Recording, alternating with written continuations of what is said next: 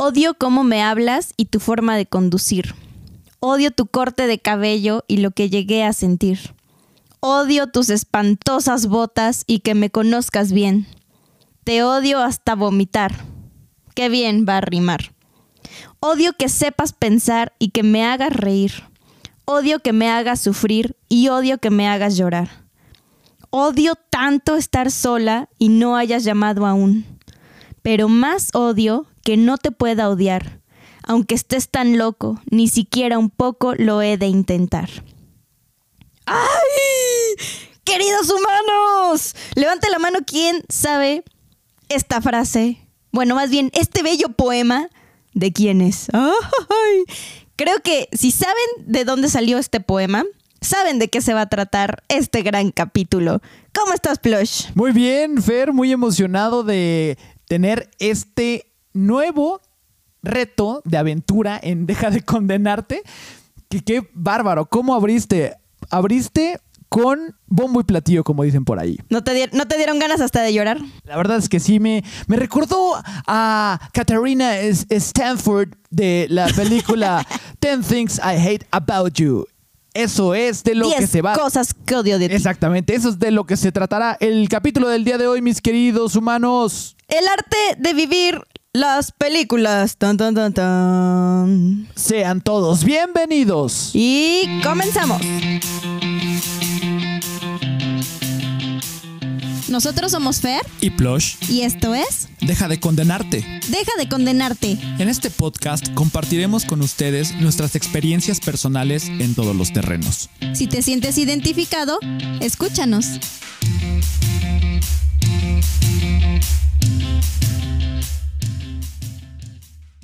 Pues así, la aventura del cine es algo maravilloso, Fer, ¿no? Creo que desde que éramos muy pequeños tuvimos este acercamiento también con, pues con el, séptimo arte, en este caso, eh, cómo es eh, un poco la aventura de asistir a las salas donde, pues, donde, donde las salas cinematográficas en donde pasaban estas maravillosas películas, ¿no? Yo recuerdo Obviamente, eh, antes de que tú llegaras a, alegrar mi vida, Fer, yo creo que desde que tenía cinco años me llevaban mis papás al cine, ¿no? Y, mis tíos, incluso, bueno, mi tía Memen.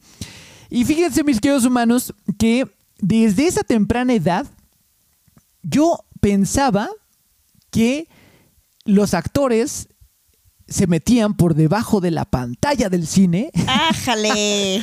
actuaban la película. Y, se salían. ajá, hagan de cuenta así como una especie de, teatro. Y que yo, y ese, fíjense, y ese era mi razonamiento del por qué las funciones eran cada dos horas, mis queridos humanos. Pues sí, porque imagínate, tenían que traer a Tom Cruise, ¿no? Cada dos horas a, la... Lo tenían que andar moviendo de sala, güey. Exactamente, entonces imagínense, mis queridos humanos, ¿no? Eh, ¿cómo, ¿Cómo era? Porque antes, pues no existían los grandes complejos de cines, ¿no? Con casi casi con horarios cada media hora, ¿no? Cuando la película era muy taquillera, sino que cada dos horas había eh, había una función de cine. Entonces yo dije, y fíjense nada más lo que es la inocencia de, ser eh, pues niños, ¿no? Porque yo decía, ay, no, qué pena, no me quiero asomar abajo de la pantalla porque a lo mejor los voy a ver cambiándose o algo, algo por el estilo. Entonces, ¿te imaginabas allá? Eh, yo era muy respetuoso.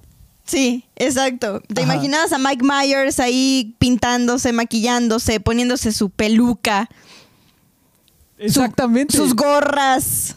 Exacto. Y fíjate que lo, más vaciado, Fer, es de que yo nunca lo comenté con nadie. Eso, o sea, era como que algo muy mío, ¿no? era así como que qué oso, eh, a lo mejor y preguntar, ¿no? Algo que yo consideraba, pues que, que era un hecho, ¿no? Pero pues bueno, ya poco a poco no fui Vamos a ver, vamos a ver si a Matías se le ocurre también pensar y a lo mejor te pregunta y ya te, te reirás mucho de saber que tu hijo pensaba lo mismo de las, del cine. No, bueno, estaría increíble eso que, que tuviéramos esa, esa similitud de creencias, ¿no? Es maravilloso la inocencia de los, de los niños y bueno, a final de cuentas, toda la parafernalia, ¿no? Que hay alrededor de, del cine en este caso. No sé si recuerdan, mis queridos humanos, que ya tratamos este tema anteriormente en el arte de la nostalgia. Entonces, por si no se acuerdan muy bien de, toda esta parafernalia que hay alrededor del cine, lo que, es la lo que era la permanencia voluntaria, el costo de, de la entrada, ¿qué les parece, mis queridos humanos, si ahorita que terminen de escuchar este capítulo se remontan al capítulo de la nostalgia? Por si, digo, ya no se acuerdan muy bien de todo lo que es la parafernalia del cine. Pero fíjense, Fer, que una de las vertientes que voy a rescatar para este capítulo es la vendimia afuera del cine. Yo recuerdo que cuando fui a ver eh, la película de Karate Kid, que ahora ya creo que hasta ya los millennials deben saber de qué estoy hablando, por si no han visto la de Cobra Kai, Véanla, mis queridos humanos, es una joya, sobre todo porque usan eh, imágenes de, las películas, ¿no? Entonces es, es, padrísimo esa nostalgia de, remontarte a, esas imágenes del gran Daniel San, ¿no? Y del, y de, y del, y del maestro Miyagi, ¿no? Entonces, eh, una de las cosas que voy a rescatar para este tema es precisamente la vendimia que se daba alrededor del cine, ¿no? En este caso, por ejemplo, cuando yo fui a ver Karate Kid, mis papás me compraron la bandita de Daniel San. La, bandita de Daniel San era precisamente la que distinguía de precisamente el otro el otro dojo, que es el, que era el de, eh, el de Cobra Kai, que era como el de los malos, ¿no? Y este pues era el de Miyagi-san. Era como la parte blanca y los otros era la parte de luz y los otros eran la parte de oscuridad. Entonces yo dije, bueno, yo me considero que soy parte de esta luz y papá, mamá, quiero mi bandita de Daniel San, ¿no? Entonces ahí me ven mis papás comprando mi bandita de Daniel San y yo la usaba para todo. O sea, para. No, obviamente me impedían que yo llegara con mi bandita de Daniel San a la escuela. Pero una vez que salía yo de clases, me ponía mi bandita de Daniel San. Imagínense nada más, mis queridos hermanos. Y me acuerdo también, Fer, que en otra ocasión que fui a ver la de King Kong, vendían también al King Kong ahí de plástico afuera. Yo me acuerdo que también me... Es que, hijo, muchas gracias, papis. ¿Cómo era, no? O sea, gracias porque me compraban todo. todo lo cuando yo salía del cine.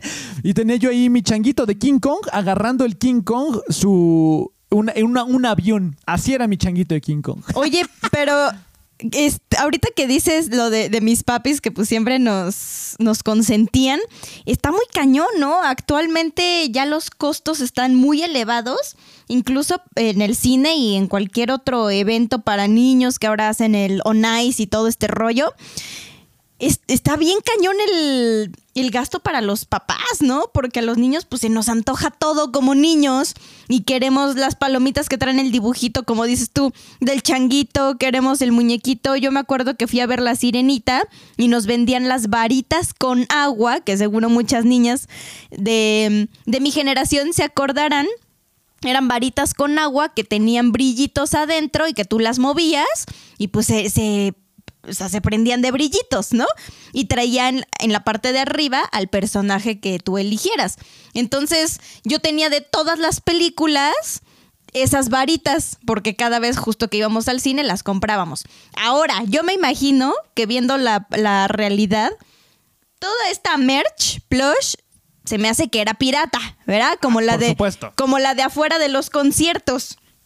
¿No? Que no era la mercancía oficial de la película, pero ahora también si nos remontamos un poco a la industria cinematográfica, parte de mm, la, bueno, más bien la mayor parte de los ingresos o una parte muy grande de los ingresos de la industria cinematográfica son justamente las licencias que se emiten para poder vender la mercancía de los personajes. Y entonces es por eso que ahora, pues nosotros justamente vemos todo este rollo de Karate Kid que seguramente ahora van a sacar las jugueterías, ¿no? Todo lo que tenga que ver con Karate Kid y con Cobra Kai, ¿no? Van a, van a empezar a sacar otra vez todo, van a empezar a emitir nuevas licencias para todos esos personajes, para, para los disfraces de los niños, no sé. Y pues justamente de ahí se generan muchísimos ingresos para la industria, pero pues a veces son bastante manchados los costos para la gente y sobre todo para los niños que saben que los papás pues van a terminar comprándoselos, ¿no? Por consentirlos. Así es, Fer. Por eso ya a Matías le abrimos ya un fondo precisamente que va a ser de accesorios para todos los espectáculos a los que lo vamos a llevar. Ya abrimos ese fondo precisamente. Fondo de ahorro. le antoje, exactamente desde ahorita, ¿no? Y otros para su universidad. Entonces, bueno, ahí vamos ya eh, haciendo la, repartición, ¿no? de la abundancia. qué cañón, qué cañón. Oye, Fer, pero fíjate también que a raíz de esta vendimia, pues, era un poco porque la situación era bien diferente de los cines, Fer. No sé si te acordarás que, como ya lo mencionamos ah, eh, hace un ratito, pues no había estos complejos eh, de, de multicinemas como lo hay ahora, ¿no? Que de hecho... Si se dan cuenta, mis queridos humanos, por lo regular, todos los cines se encuentran dentro de, de centros comerciales. Creo que los únicos que se encontraban como afuera de los centros comerciales eran los de las cadenas Lumière, que ya desaparecieron, y los de las cadenas de Cinemark, ¿no? Que en este caso eh, compró Cinemex, pero fíjense que hay muy pocos eh, cines que se encuentran fuera de los complejos de los centros comerciales, pero antes, mis queridos humanos, antes no estaban ninguno de los cines dentro de los complejos comerciales, excepto, me acuerdo yo muy bien, el de eh, Gigante Miramontes. Ese era el único que estaba dentro de un complejo de una plaza. Estaba ahí el, el multicinema Ramírez, pero por lo regular los demás cines no se encontraban así. Entonces, pues tampoco estaba la, cuestión de que eh, estaban numerados los asientos, ¿no? La asignación de los asientos al que tú, en el momento en que tú compras el boleto, no estaban asignados los asientos. Bueno, entonces aquí la cuestión era de que tú llegabas a comprar tu boletito y te tenías que formar en la calle prácticamente, mis queridos humanos. Entonces ahí en la calle era donde estaba la vendimia de la mercancía no oficial de todas las películas habidas y por haber. Entonces, ¿cómo es el ingenio mexicano? ¿Cómo era también en esa época el cine? Y qué maravilloso para, para nosotros los, niños porque pues también veías la, la, mercancía no oficial, ¿no? Entonces eh, era como parte de ir al cine, ¿no? Eran las palomitas, era el refresco y era, eh, era tu, tu, recuerdito al final de la película, ¿no? Y pues, era, era, era, maravilloso todo, Además, esto que englobaba, Hay que considerar Plush, justo, qué bueno que nos metiste en contexto porque justo así era, ¿no? No era como ahora que se vive la experiencia completa, digo, estamos hablando otra vez en tiempos normales, no pandémicos, pero como ahora que vives toda la experiencia, ¿no? De qué vamos a hacer el domingo. Ah, nos vamos a ir a comer a tal restaurante, a Perisur, se me ocurre. Y todavía das toda la vuelta en Perisur, viendo las tiendas, viendo cosas, te echas tu helado y después ya entras a la peli.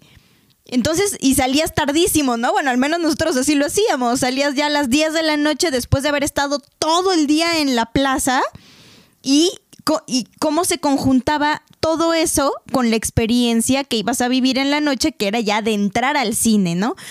Además, recordemos, retomando lo que tú decías de los souvenirs, recordemos que las películas a México tardaban años en llegar si eran películas estadounidenses o películas del, extranjero, tardaban, no sé, tú me corregirás, pero más de un año en llegar a México, en exhibirse en México. Entonces, los señores de la vendimia de souvenirs ya tenían los souvenirs de las películas que iban a llegar el próximo año a México. Entonces ya te estaban vendiendo lo que ni siquiera, o sea, lo que ni siquiera habías visto tú de peli, pero sabías que ya existía en Estados Unidos, ya te vendían. Entonces, Qué, qué, gran negocio de, estos, de estas personas, ¿verdad? Y sigue ocurriendo ahora en los conciertos. Oye, Fer, pero entiéndase México como anteriormente llamada Distrito Federal. La capirucha. Exactamente, porque ese chiste que era bien recurrente, ¿no? En aquellos ayeres que era de que, oye, este, ¿en dónde vives? No, pues en Tlaxcala, ¿no? Ah, entonces, ahí en Tlaxcala apenas se estaba estrenando Rambo 1. En la madre. En, y, aquí en la Ciudad de México ya se estaba estrenando Rambo 3. En la madre. o sea... O sea, había peor delay en el interior de la República. Exactamente, Fer. Fíjate que cómo, fíjate cómo es. Entonces eh, llegaban mucho, mucho, mucho tiempo después las películas al interior de la República que a la Ciudad de México. O sea, llegaban de entrada a la Ciudad de México y de ahí al resto de la, de, la República, ¿no? Y ahora, bueno, ya ni se diga, ¿no? Dos meses después de haber estado en el cine y yo creo que con esta pandemia pues aún más acelerado va a estar el asunto, pero yo me fijé que hace rato, bueno, no, apenas prendí el Netflix hace rato, pero me fijé que ya está Parásitos, ¿no? No sé si la pusieron la semana pasada o algo así, porque según yo no estaba. Y Parásitos, por ejemplo, ya está en Netflix, ¿no? O sea, ahora tenemos que esperar un par de meses nada más a que las películas salgan del cine y ya las tenemos en la pantalla de nuestro televisor. Así que, en la madre, ¿cómo ha ido avanzando esto? Sí, totalmente, Y, siguiendo ahora sí que con la nostalgia del cine, yo recuerdo muy bien que nos formábamos con mi papá. O sea, mira, los que se rifaban la, la ida al cine era mi papá, mi mamá y era mi tía Memen por lo regular, ¿no? Entonces, pues en este afán de querer ser los primeros en ver los estrenos que llegaban, ya después, como bien dices, de mucho tiempo, que se estrenaban en Estados Unidos y llegaban aquí al, al anteriormente llamado Distrito Federal, pues nos aventábamos formados mucho tiempo, primero en la taquilla, ¿no? Entonces era el clásico divide y vencerás, ¿no? Era, a ver, yo me voy a comprar los boletos y ya tú vete formando para entrar a la sala de cine. ¿Por qué? Porque tú llegabas a la taquilla y muchas veces te decían, ah, iban poniendo, iban poniendo, me acuerdo, en la pizarra agotado ah, claro, sí. Sí, tú llegabas, o sea, a querer ver la película a las 4 de la tarde y chin, ya había una, y más si era estreno, mis queridos humanos, ¿eh? Eh y, ya había una larga fila y ya cuando llegabas a la taquilla ya iban poniendo ahí agotado 4 de la tarde, ¿no? Y después ibas avanzando más y agotado a las 6 de la tarde. Y luego ibas avanzando más y decían agotado a las 10 de la noche y de repente había funciones que ponían ya para rematar un poquito más de las 11 de la noche, sobre todo cuando eran estrenos, ¿eh, mis queridos humanos. Y fíjense que les, les, les voy a contar una anécdota que precisamente viví con mi tía Memen, que le mando un gran saludo como, como todos los capítulos.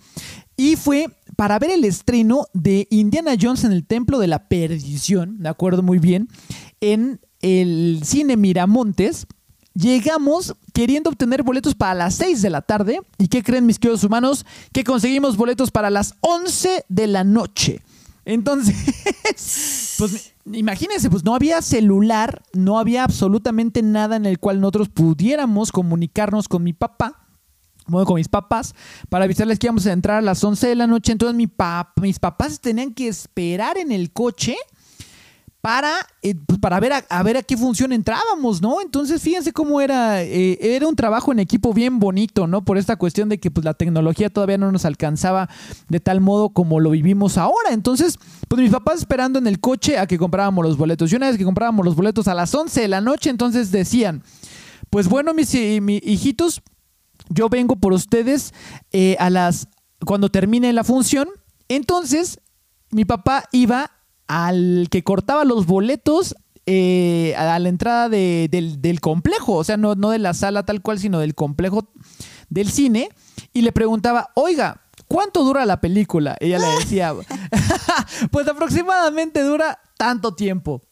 Ah, bueno, entonces más o menos mi papá calculaba para que regresara con nosotros. Pero fíjense también qué apapachado era, estaba yo de que me permitían mis papás y con mi tía Memen eh, entrar a altas horas de la noche a ver el estreno de la película, ¿no? Y también nos pasó igual, de la misma manera como les cuento de esta película, mis queridos humanos, nos pasó con Los Cazafantasmas 2 y con Tres Hombres y una Pequeña Dama, que era la segunda parte de Tres Hombres y un Bebé, que me imagino que muchos se acuerdan con Tom Selleck. Eh, eh, buenísima esa película, ¿no? Y fíjense también, mis queridos humanos, que una también de las veces que fuimos con mi papá al cine, eh, pasó algo muy curioso que hasta la fecha no hago más esa combinación por aquel recuerdo. Fíjense, mis queridos humanos, que yo era el que escogía las películas. Entonces, una de las películas favoritas de mi papá fue Sin permiso para manejar. Me acuerdo que salió, uff, fascinado y me dijo, hijo, es la mejor película que me has traído a ver contigo. Me encantó la película, salió fascinado mi papá. Era una película de comedia padrísima, ¿no? Obviamente de un chavito que quería eh, ya manejar para sentirse más grande y que obviamente no obtuvo su licencia para, para manejar y se roba el coche de sus papás ahora sí que a escondidas, saca el coche y se va a dar un tour por toda la ciudad, ¿no? Y le pasan mil y un cosas a, este personaje. Padrísima la película, ¿no? Entonces, bueno, salimos muy bien de esa película sin ningún problema, pero después me acuerdo que fuimos a ver una del 007 que también tenía ganas de ver mi papá, por ende. Y pues, dentro de, también de este rubro consentidor me dijo, hijo, ¿qué te compro? ¿Palomitas y refresco? Sí, ¿no? Entonces yo me acuerdo que tenemos ahí mis palomitas y mi refresco y comía un puñito de palomitas que hasta eso, que dejen, les recuerdo que estas palomitas eran de tipo circo, como yo les decía, ¿no? Que era de maíz, maíz, deliciosas, ¿no? Que saben ya muy diferentes a las procesadas de ahora. Y mi refresco enorme, ¿no? Entonces comía un puñito de palomitas y un, y un sorbito de refresco, ¿no? Bueno, mis queridos humanos, a la mitad de la película me empezó a regurgitar el estómago de una manera que no les cuento, ¿eh? Que no les cuento porque de plano ni siquiera pudimos terminar de ver la película y nos tuvimos que salir. Mi papá hasta me tuvo que cargar porque me hizo un efecto así como de las pastillitas estas con que no recuerdo el nombre que le pones con coca y, se, los mentos con Coca-Cola. Ándale, exactamente. Así me hizo e, esa revolución en el estómago. Entonces, bueno, llegué malísimo a la casa, ya ni pudimos ver la película. Y bueno, eso es, como una anécdota de, algo, pues, un poco favorable que nos pasó, así como también lo de las clasificaciones, ¿no? Oferta, ¿cuál de las clasificaciones en las películas? Fíjense que era bien recurrente que las películas con clasificación, pues, adolescentes y adultos y adultos, pues ahí sí, desde que comprabas el boleto, te decían, a ver, ¿con quién viene, no? Y ya tenías que decir, no, pues vengo con mi esposa, bla, bla, bla. Y está bien restringido el entrar al al cine con este tipo de, pues, de, clasificaciones, ¿no? Entonces yo recuerdo muy bien que, bueno, pues yo quería ver Robocop, ¿no? Es clasificación, era clasificación B, fíjense, yo estaba yo chavito. Entonces agarra y mi papá va al, a la taquilla, yo la acompañé, yo no me veía, obviamente, ni siquiera yo alcanzaba el, ahora sí que la taquilla. Y en eso se me ocurre meter mi manita, ¿verdad? Al momento en que estaba, en que estaba eh, comprando los boletos mi papá. Y en ese momento, el, el que pues el que atendía ahí los boletos de la taquilla, el que los vendía, le dice, ah, el niño viene con usted. Y mi papá, sí, no puede pasar. Está muy violenta la película y no es clasificación para, para su hijo. y entonces, pues ya, ah. nada más lo único que nos restó es de que a mi papá me compró mi souvenir por haber intentado entrar a ver la de Robocop. Me compró mi Robocop ahí en la vendimia y nos tuvimos que ir del, del, cine. Ya mucho tiempo después la vi en video y casualmente así también le pasó a Fer. Platícanos, Fer, también del rechazo del cine que también sufriste tú, Fer. Mi hermano va a contar esta anécdota porque yo ya no me acuerdo. ¿No te acuerdas? Fíjense, ahí te va. También fuimos precisamente a Gigante, ¿no? Al, complejo Ramírez, ahí al, al, multicinema Ramírez de Gigante porque nos quedaba muy cerquita. Entonces, Fer, Maculay Culkin, Maculay Culkin, pues ustedes se, acordarán que hizo pues dos, dos, partes de Home Alone, ¿no? De... Mm, Mi pobre angelito. Mi pobre angelito. Y entonces de repente, pues saca esta película, creo que el otro chavito era Elijah Good, con Macaulay Culkin que se llama El Ángel Malvado. Entonces, pues toda, toda la gente yo creo que se fue con la finta, ¿no? Y dices, bueno, aparte la traducción aquí que hicieron en México, pues lamentable, ¿verdad? Porque nada que ver Home Alone con mi pobre angelito, ¿verdad? Entonces dijeron, ah, bueno, mi pobre angelito 1, mi pobre angelito 2, maravillosas, familiares, con un mensaje y todo el rollo, pues el ángel malvado pues debe de parecerse, ¿no? Pues bueno, mis queridos humanos, ahí vamos, mi mamá, me acuerdo muy bien, Fer y yo, a ver el ángel malvado y exactamente pasó lo mismo al momento en que mi mamá llegó con los dos a ver bueno, a tratar de comprar los boletos para, para, para esa función de esa película, ¿no? Entonces, el de la taquilla le dice, señora, su hija no puede pasar porque la película tiene mucha violencia para la niña y está la niña muy chiquita. Ah, y entonces nosotros ¿Y dijimos, me compraron bueno, souvenir del ángel malvado, ¿no? no, no, no, no, no había souvenir del ángel malvado, pero fíjate que el de la taquilla nos dio la opción de decir, ¿por qué no pasan a la otra sala? Fíjate qué película estaba, ¿eh? Estaba la de Un Mundo Perfecto con Kevin Cos- Costner. Ándale. Entonces, ¿ya, ¿en serio no te acuerdas, Fer? Ya no me acuerdo de eso. Bueno. No.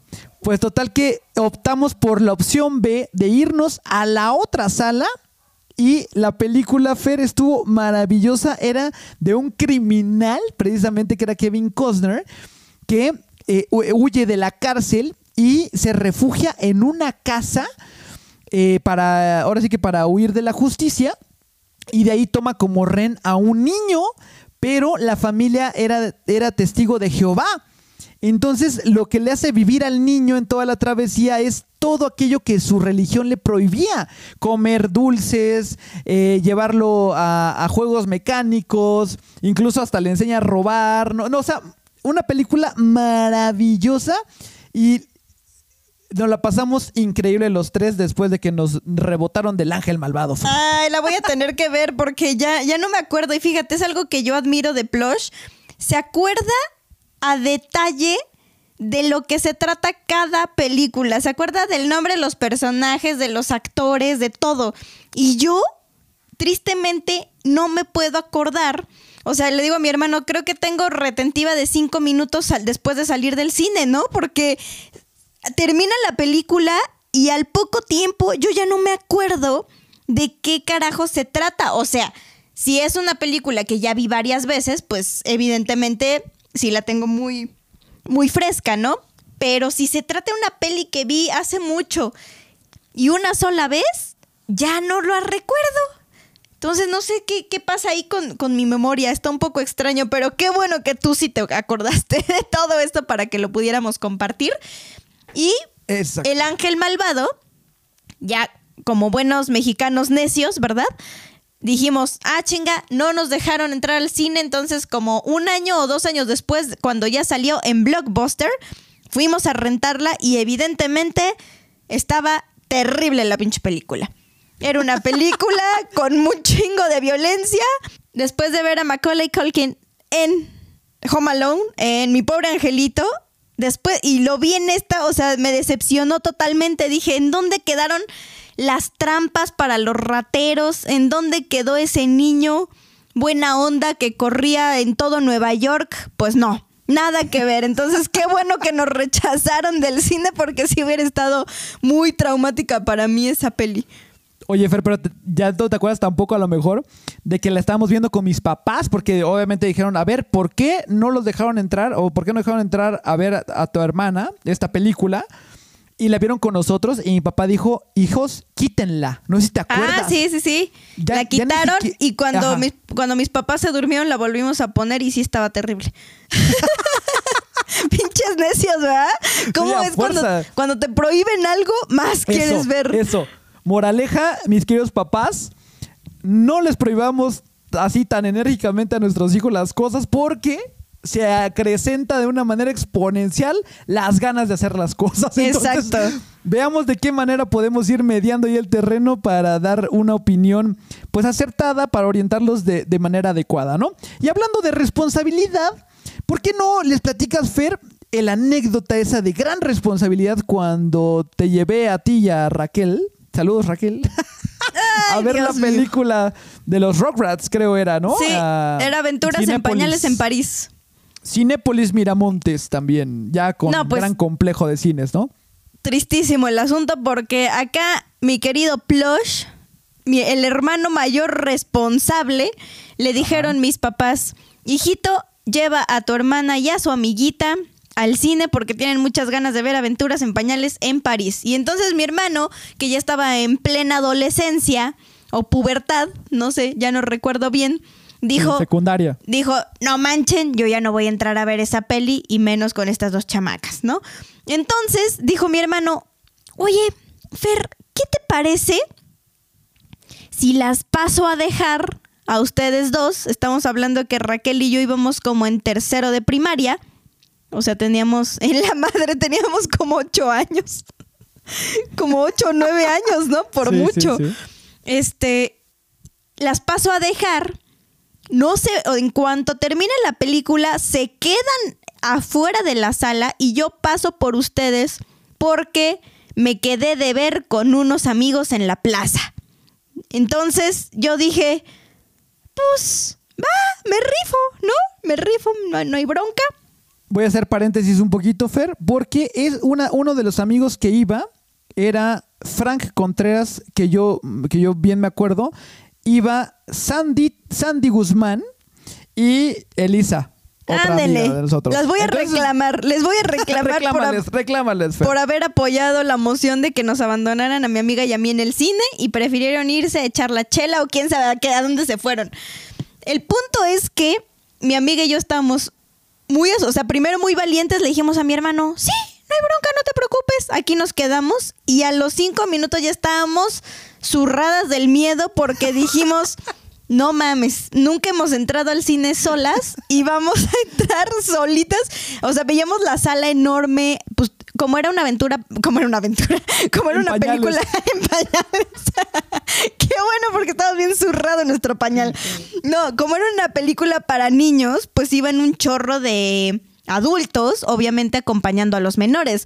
Y nosotras solas, ¿no? Han de haber dicho sus papás irresponsables de estas dos chamacas. El punto es que Toda la película, mi amiga y yo nos la pasamos volteando a todos lados alrededor de nosotros para ver que nadie nos quisiera robar, ¿no? O secuestrar o algo, o que nos quisieran hacer algo. Entonces estábamos, yo creo que ni vimos la peli, pobres de nosotras. Pero estaba, pero a la vez estábamos emocionadas porque nos habían dejado solas, ¿no? O sea, era como esta parte de la adrenalina de no, mami, estamos viendo la peli solitas. Cuando acabó la peli, nos agarramos de la mano Raquel y yo y dijimos, ¿a dónde nos vamos? No, pues en la entrada donde dijo tu hermano. Nosotras muy obedientes, ¿no? Salimos, pasó mi hermano por nosotros y tan tan. Todo salió bien. Dijimos, bueno, bendito Dios, llegamos sanas y salvas a nuestra casa. Pero lo que nadie sabía o lo que nadie supo hasta mucho tiempo después es que mis papás y los papás de mi amiga tenían una gran comunicación, son hasta la fecha son nuestros grandes amigos del alma. Y entonces, entre papás, pues se comunican todo. Jorgito, Plush, va a llevar a las niñas al cine.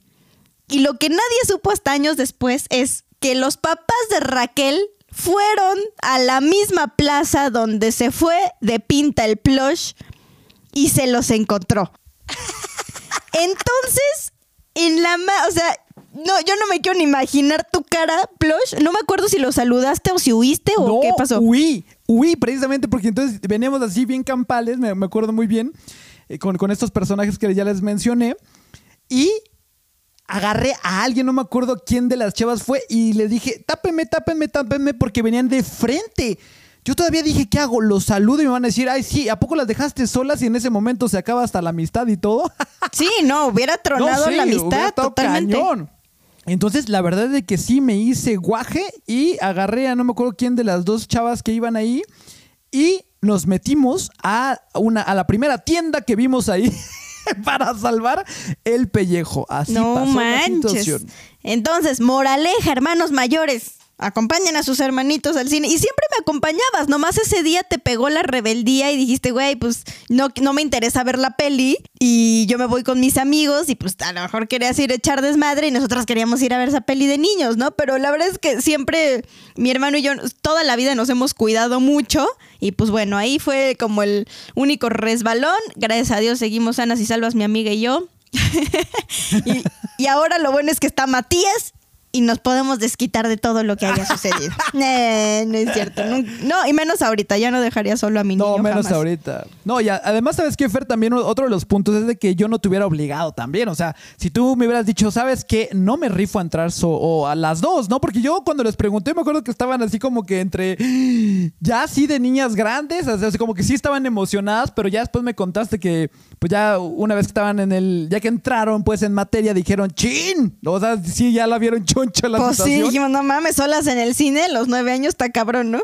Sí, claro, pero si tú me hubieras dicho, ¿sabes qué? No me rifo, obviamente no te hubiera dejado. Obviamente, ¿no? Pero yo, yo, nunca he dicho no me rifo, yo me rifo todo. Eso, exactamente. Esa es la, la cuestión de actitud siempre adelante, mis queridos humanos. Oye, Fersi, ¿qué tal las películas que vimos como un millón de veces tú y yo juntos? eh? Y una de ellas es precisamente con la frase que inició mi hermana de 10 cosas que odio de ti, que la vimos yo creo que dos millones de veces, ¿no? Yo creo que hasta que se... Entonces, que se amoló la cinta del VHS. Exactamente. Hasta que se magnetizó, como dirían en ese, en ese entonces, ¿no? ¿O qué tal la de una pareja de idiotas? Dumb and no, Dumber. No, no, no, no. Es ¿Qué que esa, tal esa esa es de mis eh? pelis favoritas de la vida. O sea, esa la hemos visto y la sigo viendo. O sea, está en Netflix y hace poco la puse.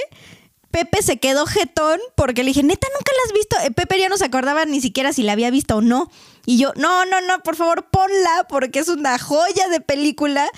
Y yo moría de sueño. Pepe se durmió, yo moría de sueño, pero seguía cagada de la risa buen- viendo de nuevo a una pareja de idiotas. Es que es, no, no, yo creo que es de mis pelis favoritas de la vida.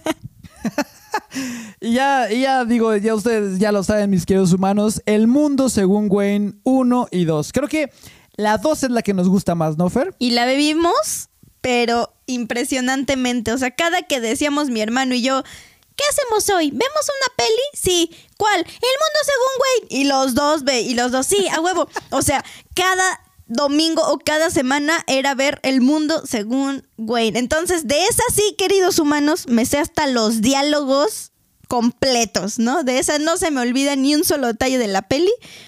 Y pero sí necesito que me la estén poniendo varias veces para que no la olvide yo. Sí, claro, y te acuerdas cómo lo grabábamos también, ¿no, Fer? O sea, agarramos hacia una película de que, a ver, ¿qué película ya no nos sirve? Me acuerdo que las VHS tenían un cuadro, o sea, el cassette de VHS tenía un cuadrito al frente. Un cuadrito de plástico. Entonces, este cuadrito de plástico que tenía al frente, en donde iban los títulos de la película, ese se lo podías. O sea, si. Más bien, las películas eh, que eran originales, en este, en este caso, ese cuadrito no lo traían. Pero las películas que eran para grabar, que se utilizaban para grabar, traían ese cuadrito, ese cuadrito plastificado. Entonces, si tú, ah, haz de cuenta, querías ya grabar sobre una película original, le podías poner Durex a ese cuadrito, simulando el cuadrito plastificado que venía en las películas de grabar y podías grabar encima de esa película, ¿no? Entonces yo me acuerdo, yo me acuerdo, Fer, que en algún punto de la vida nos regalaron de chavitos unas películas de Paul Bonjan, ¿te acuerdas? Que eran educativas y eran para más chavitos, ¿no? Y dijimos, hijo, no tenemos cassette para grabar y van a pasar el mundo según Wayne en la televisión y la queremos grabar para verla todas las veces que queramos, ¿no? Y Borren Paul Bonjan. Sí. Qué poca. que agarro una película original, ¿no? Que incluso creo que nos habían traído de Estados Unidos esa Sí. película. Y dije, le voy a poner Durexito y aquí vamos a grabar El Mundo según Wayne. Hasta que se tronó la cita también, hasta que se magnetizó. La dejamos de ver, pero yo creo que fácil un millón de veces vimos cada película, ¿no, Fer? Sí, estaba cañón. Y es que aparte te anunciaban en la tele a las 8 pm por no sé qué canal, ya no me acuerdo qué canal era el que pasaba muy seguido El Mundo Según Wayne, pero decían 8 pm, El Mundo Según Wayne y los dos, ¡No! ¿Por qué a esa hora tenemos que salir? ¿No? Teníamos un compromiso, íbamos a, a ir este, con, con alguna, a la- alguna fiesta familiar o lo que sea. Ya, no manches, no vamos a estar. Entonces dejamos programada la videocasetera y como dice Plush, agarramos los videocassettes, los dejábamos listos y cuando regresábamos a las así regresamos a las 2 de la mañana plus no sé si te acuerdas cuando Sí. a veces regresamos de las bodas o de los 15 años de los amigos o familia que nos invitaban a esa hora nos poníamos a verificar si sí se había grabado la peli No, claro. entonces era, o sea, era una magia muy cañona que pues todo esto se ha estado yendo porque ya lo tenemos todo al alcance de, la tele, del celular, de la computadora, ¿no? Ahorita es de, búscale Netflix y ahí está. Estas tres, no, El Mundo Según Wayne no está en Netflix. Una pareja de idiotas sí está y 10 cosas que odio de ti sí está en Netflix. Así que hoy me las voy a chutar otra vez. ¿Por qué no? Eso es todo, eso es todo. Incluso también en el mundo según Wayne, me acuerdo que la trajimos de Estados Unidos nosotros en una ocasión que fuimos, ¿te acuerdas? Y era cuando apenas estaban esta cuestión de separar las regiones, ustedes se acordarán muy bien, mis queridos humanos. Del Y- DVD. Ah, exactamente, el DVD. Y que nos traemos una región 1. Que no teníamos el maldito DVD para región 1. y nos tuvimos que amolar, ¿te acuerdas? O sea, porque aquí no se podía conseguir en ese momento un desbloqueo el cual podía leer las cuatro regiones aún. Entonces nos tuvimos que esperar mucho tiempo después, porque hasta compramos otro, ¿te acuerdas? Y no jaló. Y decíamos, no puede ser, ya, invertimos a lo, a lo tonto aquí. Entonces tuvimos que esperar a que salieran las multiregión para empezar. Y de, me acuerdo que de primera instancia nos, no sé qué hicieron, había un código que tú le ponías ahí, me acuerdo muy bien, para que se volviera multiregión tu DVD. Entonces hasta que se, hasta que se iluminó aquí la sapiencia mexicana tecnológica y nos pudieron eh, poner multiregión, fue cuando pudimos ver El Mundo Según Wayne. Sí, no manches. Oye, Fer, pero ¿qué tal siguiendo en el, en el, en el plano de las películas de romance? ¿Tú ahí cómo andas, eh? Porque yo me acuerdo muy bien que para mí, así yo siempre las bauticé como chick flicks a ese tipo de películas. Para mí, la película que es mi favorita de todos los tiempos chick flick es muy parecido al amor con Ashton Kutcher y con Amanda Pitt. Para mí es la película, mi mejor película, así, wow. Esa inspiración que estábamos hablando hace poquito, ¿no? Yo creo que esa es mi favorita. Y Arad de la Torre y Notting Hill. creo que es... mis queridos humanos, hemos de confesar, mis queridos humanos, que en una ocasión cuando tuvimos oportunidad de viajar a Londres, antes de querer conocer cualquier otra. El Palacio de Buckingham. Ándale, exactamente, el Palacio de Buckingham. Antes de ver el cambio de, la Guardia Real, dijimos: no, queremos ir a Notting Hill a ver en dónde, en dónde estaba la biblioteca de William Tucker personificado por Hugh Grant en la película que estelarizó con Julia Roberts, ¿no, Fer? Y que nos vamos a la aventura. Eh, hay que subir esa foto. Ojalá, ojalá la encontremos y la subimos, mis queridos humanos, para esta semana. Entonces, bueno, fíjense que después de derivado de estas películas, se me metió una idea súper, súper fuerte a mi, a, mi, a mi vida, que fue precisamente el decir, yo quiero un amor de pareja como las de las películas. Porque yo creo que en algún punto de la vida existe un amor así de real, ese amor bonito, porque a mí me gustaban, mis queridos humanos, este tipo de películas del amor imposible que después se convirtiera en posible, pero eso sí, que tuviera un final feliz, ¿eh? que nadie muriera, que, que de plano eh, no se alejaran, que pasara algo catastrófica, ah, catastrófico, perdón, en el cual ya no se pudiera reunir esa pareja de manera sentimental. Ya no me gustaba la película, fíjense mis queridos humanos. Entonces, eso lo adopté para mi vida. Entonces yo dije, oigan, si las películas nos lo están mostrando, es porque en la vida real también se puede conseguir eso. Entonces, una de mis frases fue, no me voy a conformar nunca con el amor que me den las personas. Yo siempre me consideré que daba demasiado y que recibía poco, fíjense mis queridos humanos. Eh, y una de las directrices que, formó mi vida de pareja a lo largo de tantos años fue precisamente esa, el decir, no me voy a conformar con, con, este tipo de amor que me están dando en este momento, sino yo voy a, yo merezco tener un amor de película. Y así ah. fue todo. Y levantaste tu piecito. Y levanté el pap. El pap. Exactamente. Entonces, fíjense, mis queridos humanos, cómo te va impactando, ¿no, Fer? ¿Tú tienes algo que agregar a este rubro? Pues a mí las pelis de amor y de romance me gustan mucho, pero también depende el mood en el que yo esté. Porque si estoy pasando por un momento ahí medio agüitadón, como que no me late verlas, porque como que digo, voy a sufrir, ¿no? voy a sufrir de ver el pinche amor tan perfecto y de que terminan juntos cuando yo en la vida real pues nomás no logré eso, ¿no? Entonces a mí sí tengo como mis, mis momentos para ver películas románticas, sí me gustan mucho. Hay algunas que son más chidas y con un mayor contenido que otras, por supuesto. Pero sí, sí soy fan, sí soy fan. Y híjole, yo creo que todas las, todas las chavas, la otra vez le decía yo a Pepe que si no, había, que si no había visto la de The Notebook, eh, Diario de una Pasión, y me dice, no, no la he visto. Y yo, O sea, ese, creo que la, la chava que no haya visto el diario de una pasión no ha vivido No, para el amor. es una cursilería impresionante, es un amor de lo más rosa, pero es un amor padre y chido. O sea, ahorita creo que ya no sé si volvería a ver esa peli porque siento que es demasiado, ¿no? Pero creo que marca uno de los parámetros que como mu- mujeres principalmente nos planteamos respecto del amor. Sí, es una película bellísima también, recuerdo, no es de mis favoritas, la verdad, porque No. sucede algo al final que precisamente no cumple con los requisitos, mis estándares, para que sea una de mis películas favoritas. Entonces, entonces pues no, no lo fue.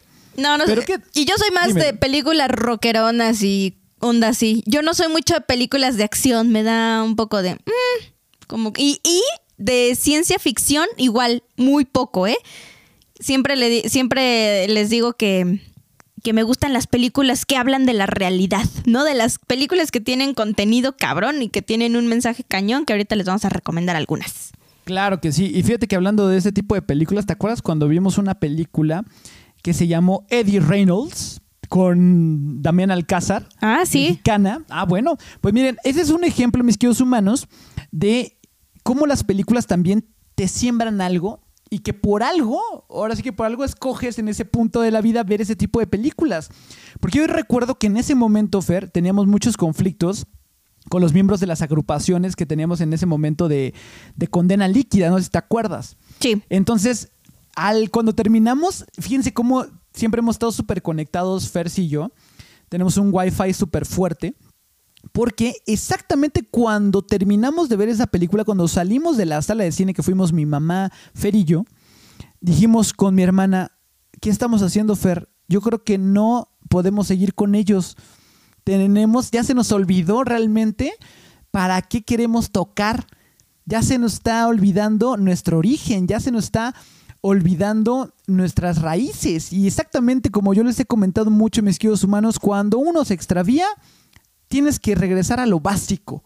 Tienes que voltear a ver esa enseñanza, ¿no? De, por ejemplo, nosotros, de por qué queremos estar arriba de los escenarios tocando, que la- lo- la principal, el principal motor es divertirnos, ¿sabes? Es, es, es hacer lo que amamos. Y eso ya lo estábamos perdiendo en ese punto de nuestra vida, mis queridos humanos. Y saliendo de esa película, me acuerdo que Fer y yo dijimos, hasta aquí llegamos con ellos. Vamos a hablar y les vamos a dar las gracias y nosotros tenemos que seguir nuestro camino por separado. ¿Te acuerdas, Fer? Sí, sí, sí, estuvo cañón. Y fíjate cómo, qué padre es, ¿no? Que mm, siempre hay señales por todos lados. Solo hace falta que nosotros las, las observemos y les pongamos atención, porque esa peli es una peli mexicana, como dice Plush, de Damián, Alca- Damián Alcázar. Es, es muy padre, está muy chida. Pero posiblemente no es una gran película del Oscar, ¿sabes?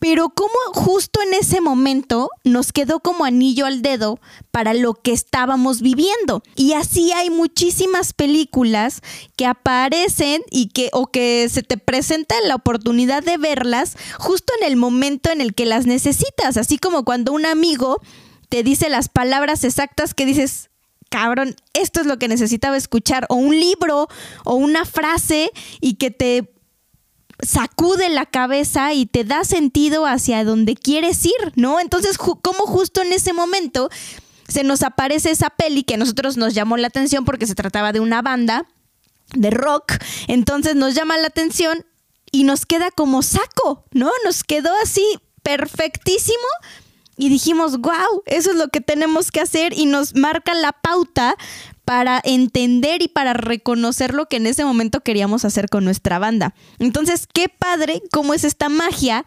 de la creación del cine, de cómo pues todo parte de una idea, de una persona, de un guion, de la cabeza del autor, ¿no? De la interpretación de los actores.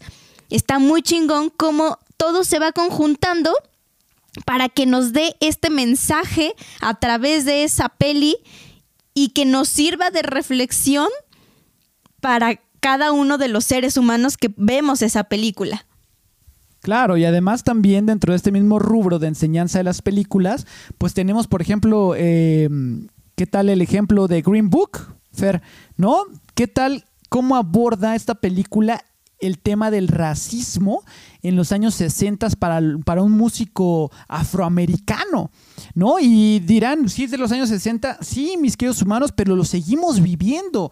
Este tipo de películas todavía siguen en boga, siguen se actualizan con el tiempo. Seguimos viviendo una serie de racismo impresionante, mis queridos humanos. Estas películas se hacen precisamente con esa responsabilidad de concientizar a las personas que ven. Incluso esta película fue la mejor película en el 2000, según yo, 17, eh, para, para, la, para los Óscares, ¿no? Para, para este, este gremio, este gremio tan afamado de, de Hollywood. Entonces, es de reflexión, mis queridos humanos. Tenemos que ya poner un stop al racismo. Aprendamos de las películas. Algunas películas que sí son muy ligeras, que son de comedia muy ligera, pero lo que me ha dado cuenta a últimas fechas es de que sí tienen un trasfondo, mis queridos humanos. Tienen fondo, no nada más ya tienen forma, tienen un fondo. Digo, hay algunas que lamentablemente no, pero la mayoría tienen ese fondo, tienen esa enseñanza, tienden a, a mostrar un aprendizaje, pero tenemos que estar, eh, digamos, eh, con nuestros cinco sentidos viendo la película, ¿no? Creo que la responsabilidad de los actores, como en algún punto yo les mencionaba, es esa, transmitir a través de su interpretación histriónica sentimientos, emociones y lograr que el espectador salga de una manera diferente de la que entró, que salga reflexivo, que salga, que salga eufórico, que salga alegre, que salga eh, pues em, pensativo. Entonces, eh, apoyemos, apoyemos a este tipo de películas, mis queridos humanos, mis queridos mexicanos, tenemos una gran, una gran sapiencia, tenemos mucho talento.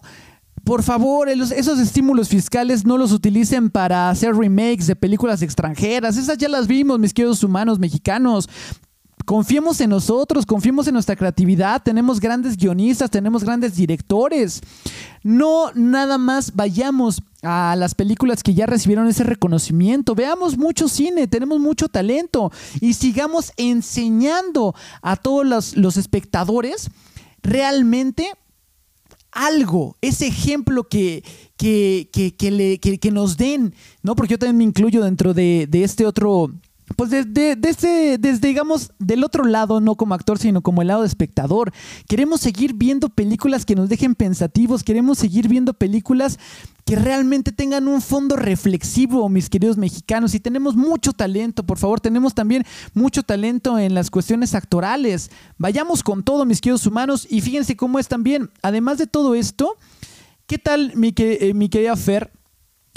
Cómo es de bonito conjuntar todo esto con la familia.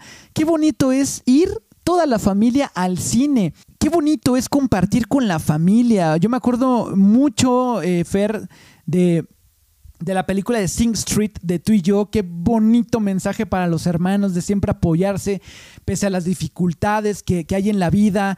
Eh, me acuerdo muy bien también de la travesía que hicimos con mi mami y yo en algún punto de la vida de tratar de ver la mayor cantidad de películas que estaban nominadas al Oscar y en una ocasión nos metimos a ver dos películas diferentes en un mismo día. Salimos de una función y nos metimos a otra. Me acuerdo muy bien cuando los cuatro vimos en la televisión una película con Johnny Depp buenísima pero la transmitían en el canal 5 y venían muchos comerciales. Y tenemos muchísimo sueño y nos dormíamos los comerciales y mi papá nos despertaba para que siguiéramos viendo la película porque tenemos prácticamente esa única oportunidad. Ustedes dejen el tipo de película, la convivencia, lo que es vivirlo con la familia, el unir a la familia, que una película la veamos acompañados, que comentemos después. Eso es lo que no tiene precio y sigámoslo fomentando porque es un eje conductor para unir a la gente. El séptimo arte va más allá de una sola película, reúne a las familias, nos pone de manera reflexiva, nos enseña algo, sigámoslo explotando de la mejor manera.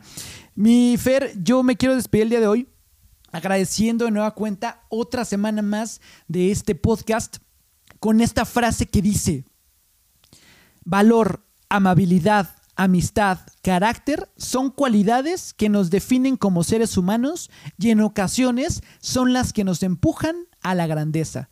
Esta frase es tomada de la película Wonder. Muchas gracias, qué divertido y qué gran capítulo, Plush. Gracias a todos nuestros queridos humanos que nos escucharon el día de hoy. Nos escuchamos la próxima semana y estén pendientes de nuestras redes sociales porque les estaremos dejando todas nuestras recomendaciones de películas para que en los ratitos de descanso que tengan se diviertan en familia, reflexionen y vivan un momento agradable con el séptimo arte. Gracias a todos, besitos, los amamos. Thank you.